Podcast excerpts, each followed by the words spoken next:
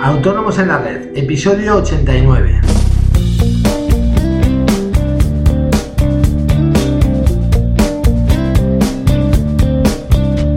Muy buenos días a todos y bienvenidos un día más, un jueves más, hoy 21 de enero de 2016, Autónomos en la Red, el podcast en el que hablamos de todos aquellos temas que nos afectan a los autónomos, desde seguros sociales, financiación, IVA, IRPF, etcétera. Hoy voy a hacer doblete en el podcast, ya que eh, esta mañana he estado antes en el podcast de Joan Boluda, eh, Marketing Online, que desde luego es, para mí es el podcast de marketing que más me gusta, yo no me lo pierdo ningún día, y que os aconsejo que escuchéis porque os puede dar muchas ideas para vuestros negocios.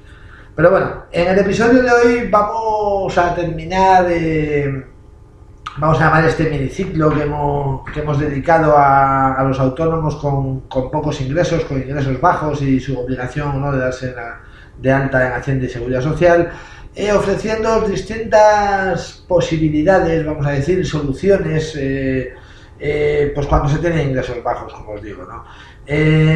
Pero bueno, como siempre, como ya sabéis, recordaros que en asesoríafiscalautónomos.es os ofrecemos todos los servicios de contabilidad e impuestos que os ayudarán a gestionar vuestros negocios de una manera más eficiente y a optimizar vuestra factura fiscal. Todo ello de la manera más sencilla posible y a unos precios realmente competitivos. Toda la información, ya sabéis, la tenéis en nuestra web, os repito, asesoríafiscalautónomos.es. Y como siempre os digo, también os repito, cualquier duda que tengáis sobre nuestros servicios, sobre temas fiscales, sugerencias para nuestros podcasts, etcétera, podéis enviármelas a través del formulario de contacto de dicha página y os las responderé de manera personal o, por qué no, con un podcast sobre el tema. Bien, centrándonos en el tema de hoy, eh, vamos a hablar de las posibles soluciones eh, que podemos utilizar eh, cuando, cuando nuestros ingresos son, son reducidos. ¿no? En verdad, más que soluciones, son opciones, porque no todos ellos, como veremos, nos solucionan. Pero bueno, yo voy a intentar plantearlas. la primera de todas es que si bueno, vamos a trabajar para alguien y nuestra facturación va a ser pequeña, vamos a trabajar para otra empresa, ¿no? Pues tal vez la mejor solución sería negociar, el intentar tener un contrato laboral con esa empresa, ¿no? Sabemos que esto no es, no es muy sencillo y, pero bueno, es una, una de las soluciones que nos podría evitar tener que darnos de alta como autónomos en Hacienda y Seguridad Social.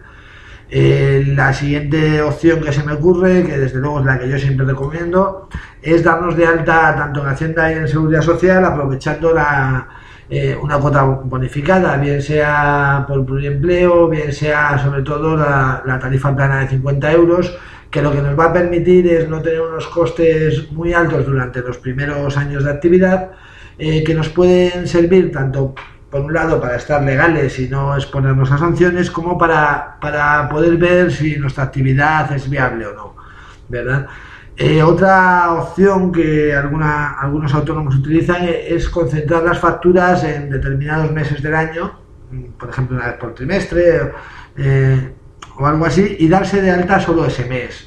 Bueno, es una solución eh, no sé cómo decirlo, la vía del medio, eh, porque bueno, por un lado, claro, no, las facturas tendrían que ser muy genéricas, no podríamos hacer mención de fechas, eh, por supuesto, y sobre todo a partir de un cierto volumen de ingresos que podríamos fijar en el salario mínimo interprofesional, el, el darnos de alta y baja varias veces eh, puede provocar una inspección y por supuesto que nos obliga a darnos de alta de manera eh, continua y sus correspondientes sanciones, ¿verdad? Eh, otra solución que utiliza alguna gente es facturar a través de un tercero de una cooperativa. facturar a través de un tercero, bien puede ser un amigo que haya estado de alta, o bien darse de alta a través de una cooperativa en la que nos damos de alta para, para poder facturar legalmente nuestras facturas. Bueno, el problema de esto es que, por supuesto, normalmente te van a pedir algún porcentaje de tus ingresos y, además que, bueno, en el caso de una cooperativa, el alta lleva una serie de gastos que, por supuesto, tendrás que pagar tú. ¿Vale? Y otra solución que utiliza la gente es darse de alta solo en Hacienda.